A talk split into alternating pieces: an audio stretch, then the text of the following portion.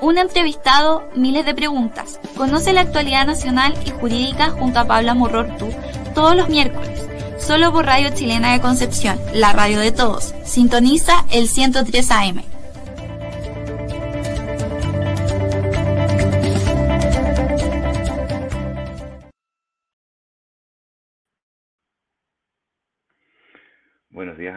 Auditores de Radio Chilena de Concepción.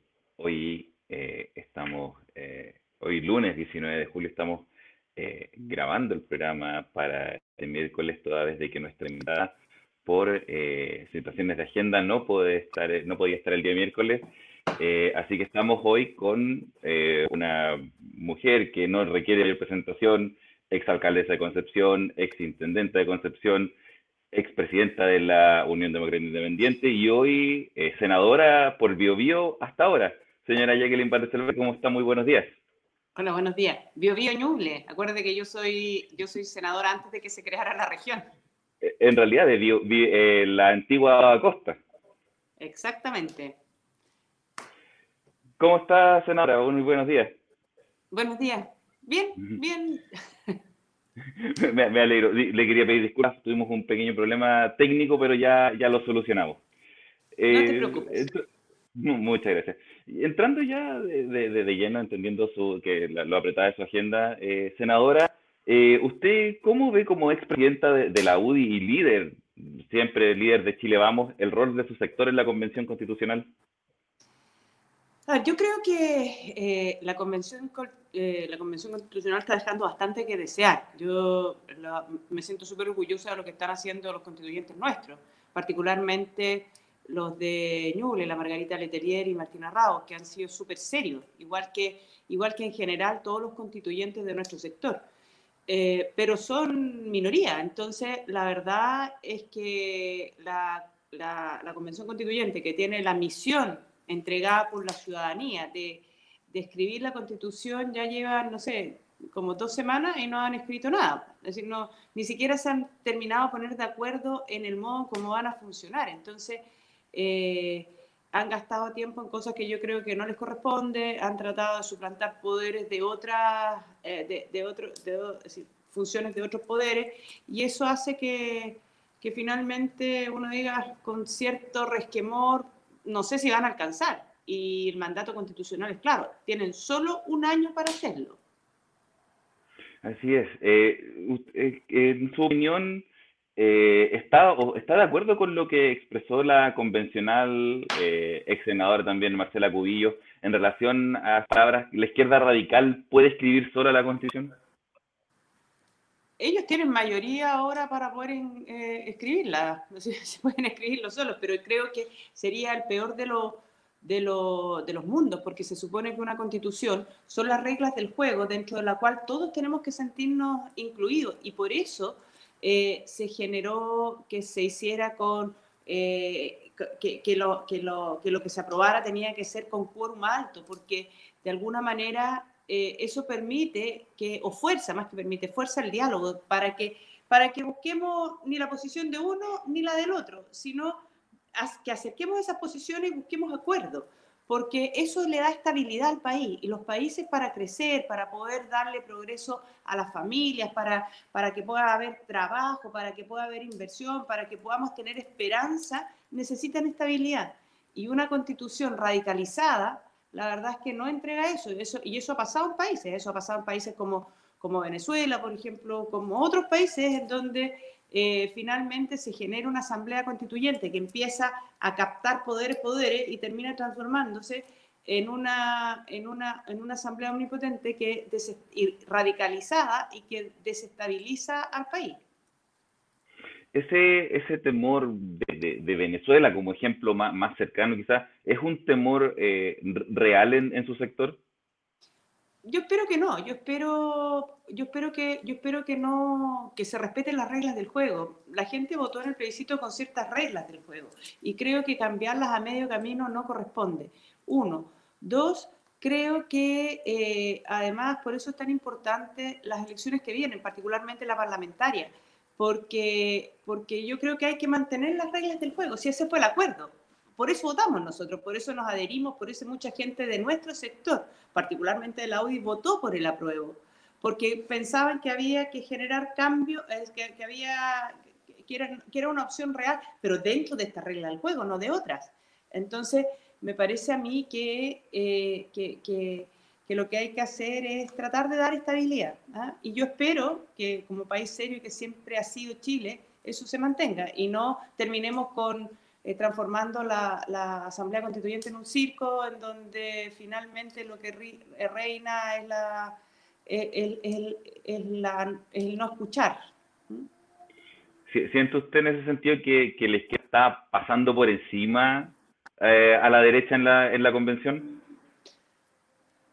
Siento que están pasando por encima del mandato que se les entregó, que eso es más grave todavía, porque, por ejemplo, con esta cosa de librar a los presos de la revuelta, que yo creo que, que ellos son personas que hicieron daño, que quemaron, que, que, que, destruyeron, que le quitaron su fuente de trabajo a muchísima gente, no son blancas palomas, que, tiene, que querían además darle eh, darle eh, libertad al asesino de Jaime Guzmán, condenado por los tribunales. Entonces, me parece que se están gastando el tiempo que tienen que, eh, que, usar, que es el mandato que tienen para escribir una constitución que nos represente a todos, en cosas que no, están dentro de ese mandato. Y yo creo que eso es, digamos, corre el riesgo de que esta cosa finalmente termine siendo un es decir, no, no, no, no satisfaciendo las expectativas para las cuales fueron creados. Y creo que eso es malo para el país, además. Pasando, pasando un poquito del tema de la convención, porque bueno, esencialmente son los convencionales quienes tendrán que discutir el, en este nueve meses más tres, bueno, cada vez queda menos. Eh, ayer en la, en la primaria, que, que es el tema, el tema del momento en la primaria eh, de tanto de Aprodignidad como, como de Chile Vamos, se especulaba que eh, la votación eh, para, para Chile Vamos iba a ser mucho, mucho menor, incluso se, especulaba que la de Aprodignidad podía doblar la, la votación de, Chile Vamos en, general, más allá de, del candidato electo. Sin embargo, como vimos, fue un poco más de 400.000 votos, un, un pequeño margen. Eh, ¿Siente usted, como, como líder de, de Chile Vamos, eh, expresidente de la UDI, que quedan mejor parados para la, para la elección de, de, de noviembre, esta diferencia menor de la que se esperaba? A ver, yo creo que, que, la elección de ayer tiene algunas buenas noticias. La buena noticia es que el Partido Comunista eh, salió de escena. ¿eh? Creo que eso, creo que Chile sigue siendo anticomunista y eso yo creo que es una buena noticia, para, por lo menos desde el punto de vista nuestro. La segunda buena noticia es que hubo alta participación. Y yo creo que eso es bueno para nuestro país, que la gente se compromete y participa, de, ambos sectores. Efectivamente, en, la, izquierda hubo una alta participación, que se esperaba porque era una competencia bastante reñida, pero en nuestro sector también hubo una alta votación. Y eso yo creo que es una buena noticia, ¿eh? Eh, porque eso nos pone eh, en una buena posición Ahora, yo creo, estoy convencida, no, no hay como probarlo, pero, pero yo creo, nadie me lo va a sacar de la cabeza, que hubo mucha gente de derecha que cayó en la trampa de votar por Boric. ¿ya?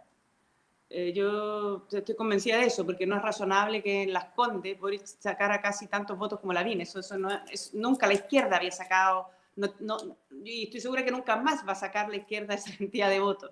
Y eso tiene que haber sido porque mucha gente de derecha creyó que eh, había que potenciar a Boric porque de esa manera eh, se sacaba del camino a, a, a, Entonces, eh, yo creo que esas son buenas noticias. ¿ah?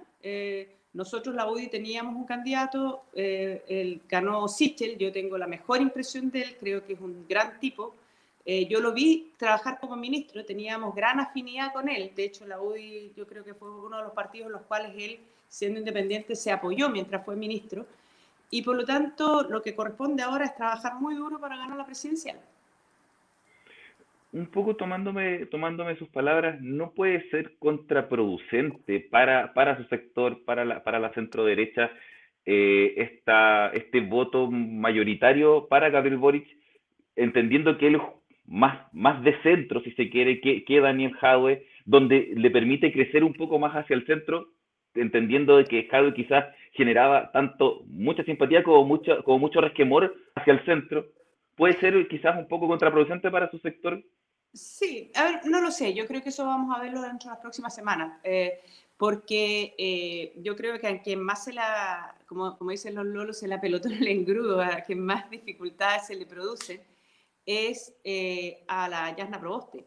Ella estaba lista para lanzar su candidatura esta semana. Sin embargo, entre Sebastián Sichel, que es más bien que viene de la centro izquierda, que ahora está en la centro derecha, pero porque la, la, democracia cristiana y todos sus partidos se fueron para la izquierda, y él se quedó más bien en el centro y hoy día está en la centro derecha. Eh, y entre Sebastián Sichel y Boric, la verdad es que el camino a la Yasna Proboste se le angostó bastante. Entonces, eh, yo creo que hay que ver cómo evoluciona el escenario político dentro de, los próximos, de, de las próximas semanas, pero, pero creo que es una carrera para nosotros perfectamente ganable si es que trabajamos juntos y con unidad. Eh, hay que conversar con, con, Sebastián Sichel para ponernos de acuerdo, para ver cómo, lo, cómo seguimos eh, y, y, y, ve, y, avanzar, porque yo creo que lo peor que le puede pasar a este país es que le entreguemos el, el, el país a la izquierda. Ya vimos lo que ha pasado antes. Para, para usted, como, como, como miembro de la UDI, como militante de la UDI, eh, ¿fue una sorpresa el, resultado de ayer?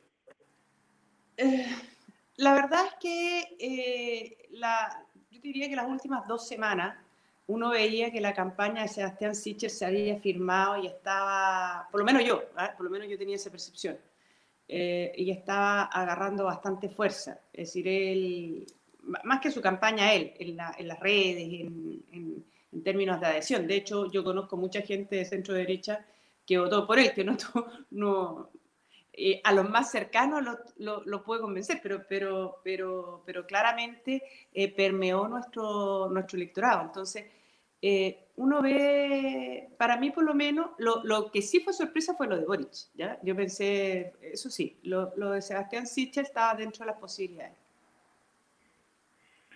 Eh, ¿Y cómo, lo ve usted como, como parte, como miembro de un partido tradicional en, en como la UDI, que el candidato presidencial de su sector sea alguien independiente y que más encima viene del mundo de la exconcertación?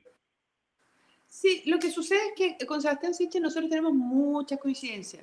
Eh, por eso teníamos tanta comunión de ideas. Tenemos alguna diferencia de, de origen, pero, pero pero la política se trata de futuro, no, no, no de pasado. El pasado nos marca, no, no, no, no, pero, pero la política se trata de futuro, de cómo construimos el país hacia adelante. Y en eso con Sebastián Sichel tenemos muchísimas coincidencias, sobre todo en lo que tiene que ver con, con, todas las políticas sociales que él eh, planteaba. Eh, creo que, que, en ese sentido eh, nosotros tuvimos digamos, cuando él fue ministro, como te digo, mucha comunión de ideas. Es decir, vemos la, la política desde esa perspectiva muy, muy similar. Senadora, esta no puede ser quizás una, una alerta para, para sectores más tradicionalistas, si se quiere, de que Chile quiere cambios, de que, porque la, el, el, programa de, de, de, de Sichel, de Sebastián Sichel, no es el típico programa de, de la centro derecha, si se, si se quiere. Entonces, ¿hay para, para usted hay alguna una alerta, digamos, de, de que el, el, el, Chile quiere irse al centro, que no es un país de, de, de, extremos? Absolutamente, no, yo estoy absolutamente de acuerdo con eso. Yo creo, y eso quedó demostrado en la elección constitucional, cuando a, a, a republicanos le fue re mal, cuando todo el mundo pensaba que le iba a ir estupendo y le fue re mal, porque yo creo que la, gente quiere, quiere posiciones moderadas, no quiere posiciones extremas. Entonces, lo que sí que creo que lo que quieren es claridad, es actitud, es decir, mira, sabes que esto es lo que vamos, es, es certezas. ¿ah? Eh, creo que, que, eso, eso, eso Sebastián Sichel lo proyectaba muy bien. ¿ah? Él se veía un, se veía un tipo que, que, que, digamos que, con carácter, eso, se ve un tipo con carácter. Entonces, creo que de alguna manera hoy día, y lo vimos también en la elección de los constituyentes, eso la gente lo premia, premia la coherencia, premia la consecuencia, premia el decir lo que uno piensa, eh, y no necesariamente lo que la gente quiere escuchar. Eh, y por lo tanto, desde esa perspectiva, a mí me parece que eh, es una voz de alerta. Yo creo que, y nosotros así se lo planteamos, que efectivamente Chile hoy día quiere surgir, los chilenos quieren surgir, quieren que no hayan abusos, quieren que, quieren que poder tener oportunidades, quieren poder salir adelante, pero quieren hacerlo en paz. No quieren hacerlo desde la polarización, desde la violencia, desde, eh, desde esos sectores. Entonces, creo que, que, que, que lo que hay que hacer es generar los cambios necesarios, un, un Estado que ayude, como lo ha hecho durante esta pandemia. Eh, este es un gobierno centro-derecha que, ha, que de verdad ha ayudado mucho y que ahora tiene que empezar a ayudar para, para poder restablecer el empleo, que sea fuerte, pero que, pero que no restrinja las libertades. Es decir, yo hoy día escuchaba las noticias a un, a un diputado que decía que iba, que había presentado, que se aprobó en la Cámara de Diputados un proyecto de ley para que las tarjetas de créditos de las grandes tiendas no puedan hacer ofertas. Yo decía, este gallo se le con un palo en la cabeza. Si eso a lo único que perjudica, porque, porque eso generaba endeudamiento. Bueno, eso es, desde mi perspectiva, restringir las libertades, porque una persona tiene que tener la libertad para saber si quiere o no comprar un, un, un nuevo computador para sus hijos o una televisión para poder o para, lo que sea, o, o, si se quiere, no sé, o quiere comprarse una lavadora porque no quiere, o, quiere lo que sea, y si, lo, y, si lo, y si le hacen un mejor precio, bienvenido sea Dios.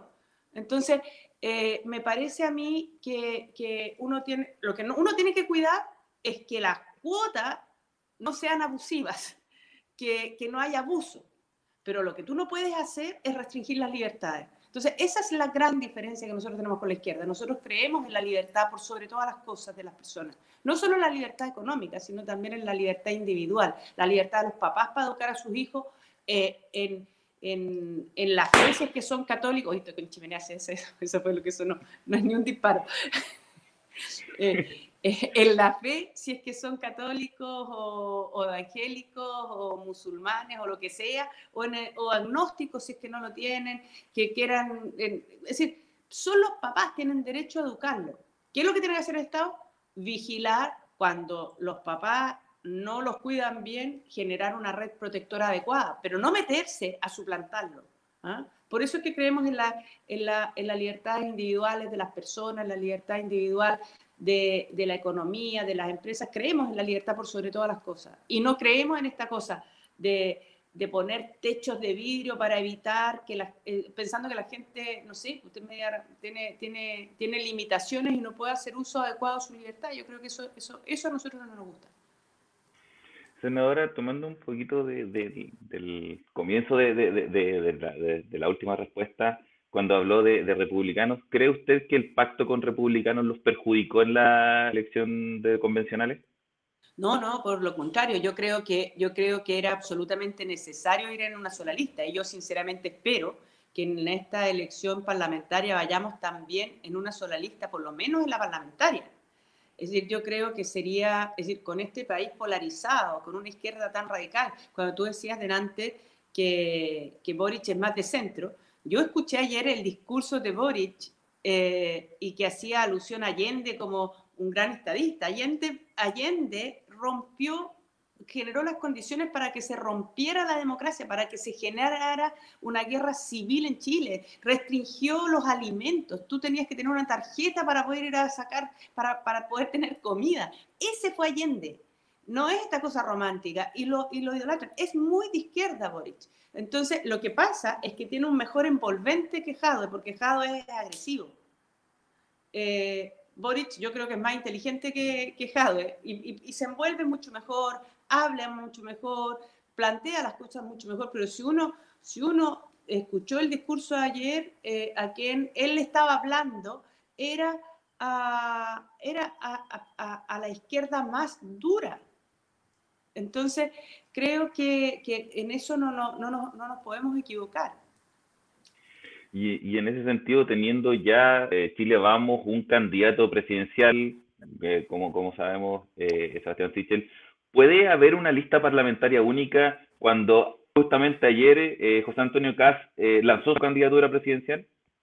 yo espero que José Antonio Cas se dé cuenta de que lo que está en juego es el futuro de Chile. Él cree que representa a, la derecha más dura. Eso no es cierto. Eso no es cierto.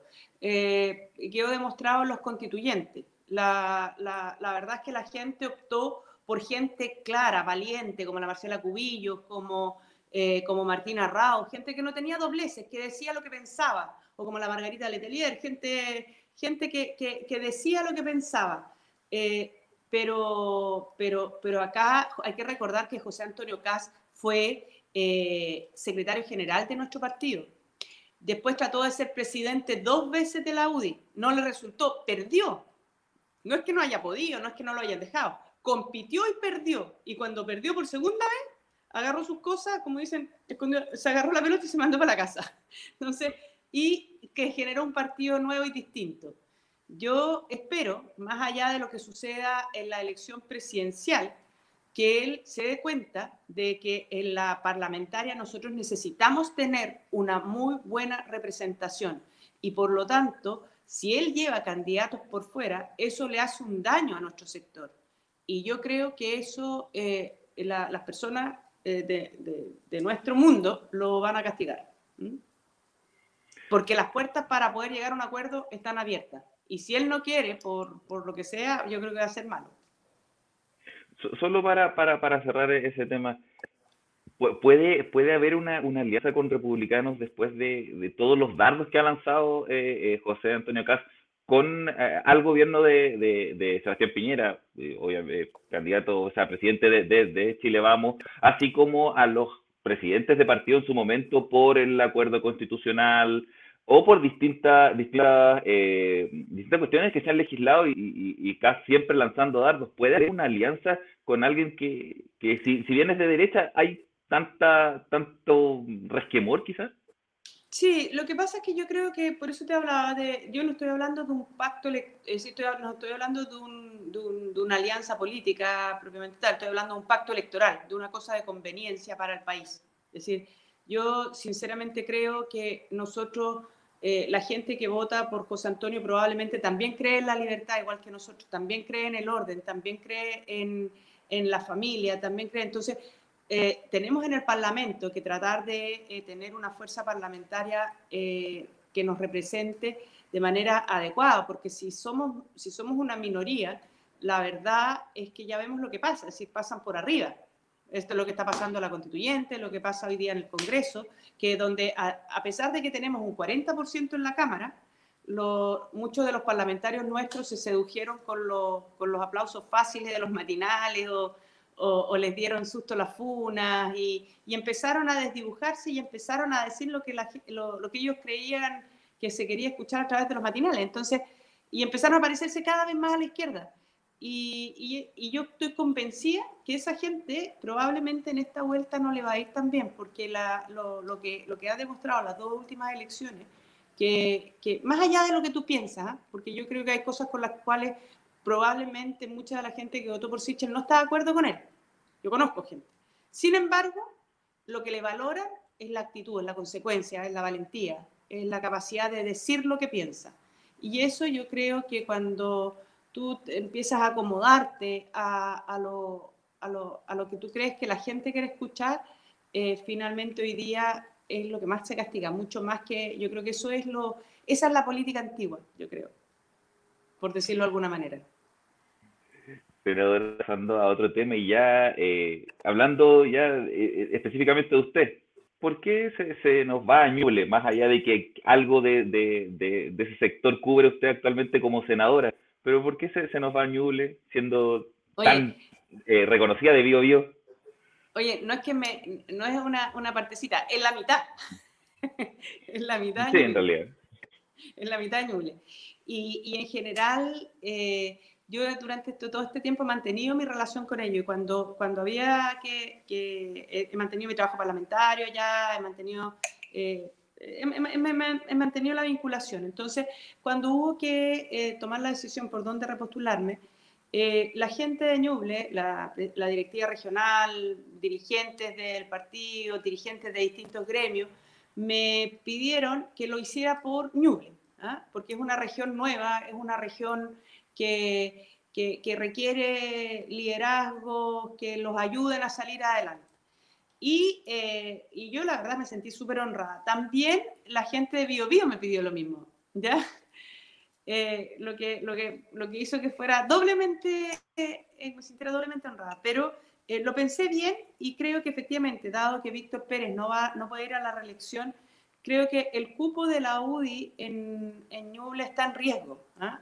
sinceramente. Y, y después de analizarlo con distintas personas, creo que la mejor persona para poder retener ese cupo soy yo. Y por esa razón tomé esa decisión, saliendo de mi zona de confort, efectivamente. ¿ah? Eh, la región del Biobío tiene más peso político. La región del Biobío, y yo estoy segura que, que, acá yo ganaba, si así lo, lo, dicen todas las encuestas. Eh, la región del Biobío eh, tiene muchos más electores. Ya tenía, tengo, como tú lo dices, que quedó demostrado. Mi hija salió electa concejal con una, con una muy buena votación en la comuna de Concepción, por lo tanto, y tenemos un trabajo desplegado territorialmente, pero creo que uno tiene que estar donde más puede servir.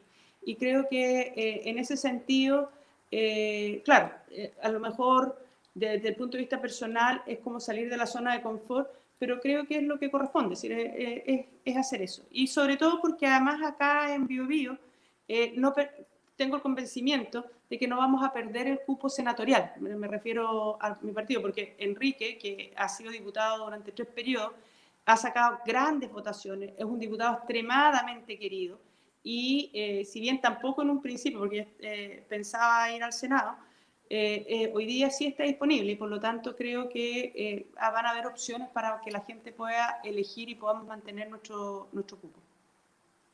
En ese sentido, el la, la digamos, la, la dirigencia eh, de, la UDI, aquellos que tienen que decidir finalmente dónde se pone cada candidato, ¿están de acuerdo con, con que su hermano sea el candidato senador por Bio, A ver, lo que pasa es que yo, yo he visto encuestas, hemos hecho encuestas y claramente es quien de nuestro sector saca la mayor votación, lejos, por lejos, ¿ya? Por lejos. Y por lo tanto, la directiva de la UDI lo que tiene que hacer es lo que sea mejor para la UDI. Y lo mejor para la UDI es tener el mayor número parlamentario. Por lo tanto, tomar una dejar afuera a quien tiene la mayor cantidad de votos, me parece que eh, es una muy mala manera de tomar decisiones. Senadora, le quería agradecer eh, por habernos acompañado el día de hoy. Y solo una última pregunta y una pregunta digital. Su Twitter es jvanbiobio. ¿Va a cambiar el, su, su tweet su Twitter. Sí, ¿sabes mi problema? Sí, sí eso, fue, ese tweet lo tengo desde que yo era intendenta del Biobío, de la región del Biobío, cuando incluía Ñuble, incluía todo. Y eh, eh, como, como, como te fijarás que tengo un montón de seguidores, eh, la, la, verdad es que tiene un ticket azul, está ratificado, entonces no es tan fácil cambiar los nombres. Porque de hecho mi Instagram, Coca, Coca Presidenta UDI, y no he podido cambiarlo. Porque ese lo generé cuando la primera vez que el Instagram lo, lo, generé cuando la primera vez que competía a la presidencia de la UDI y no ha habido caso que lo pueda cambiar. Entonces, eh, y de repente me echaron la, como dicen los loros, me echaron la foca, me dijeron, pero si ya no eres presidente de la UDI, ya, pero dime por favor cómo lo puedo cambiar, porque yo soy la más interesada en hacerlo. Pero, pero no es tan fácil, no es tan fácil cambiar los nombres. Senadora, nuevamente le quería agradecer por habernos acompañado el, día de hoy, pedirle disculpas por el pequeño retraso que tuvimos. Eh, un gusto haberla tenido, haber podido compartir con, con, usted y con, con alguien de, de, de, centro derecha. Generalmente no habíamos podido tener la posibilidad de, de, entrevistar, de entrevistarnos con gente de, de, su sector, salvo algunos candidatos a concejales en la previa la elección municipal. Así que cuente con, con la radio eh, para cuando tenga alguna algo desde el Senado. Siempre es bueno tener eh, a políticos tan importantes como usted en, en nuestra radio. No, muchas gracias. Y a ustedes también agradecerles por la flexibilidad, porque efectivamente el, el, el miércoles yo tengo, de hecho, a mediodía me voy a Santiago, porque hoy día tenemos comité electoral a propósito de candidatos, eh, porque yo soy miembro del comité electoral de la UDI. Entonces, y eh, martes y miércoles tengo que estar en el Senado, entonces estaba media complicada con hacer la entrevista el miércoles y les agradezco enormemente la flexibilidad que tuvieron de poder eh, grabarlo hoy día. Muchas gracias, eh, senadora. Y bueno, con eso nos, nos, despedimos el día de hoy. Agradecerles obviamente a nuestros auditores que recuerden siempre en 103 AM Radio Chilena Concepción, la las redes de Radio Chilena, Radio Chilena Concepción.cl, en el Facebook Live, donde podrán también ver esta entrevista, eh, verla también, no solo, no solo escucharla por radio. Senadora, que tengan muy buen día. Muchas gracias. Muchas gracias a ustedes, que estén muy bien. Y así nos despedimos. Un entrevistado, miles de preguntas. Conoce la actualidad nacional y jurídica junto a Pablo Morrortu todos los miércoles, solo por Radio Chilena de Concepción, la radio de todos. Sintoniza el 103 AM.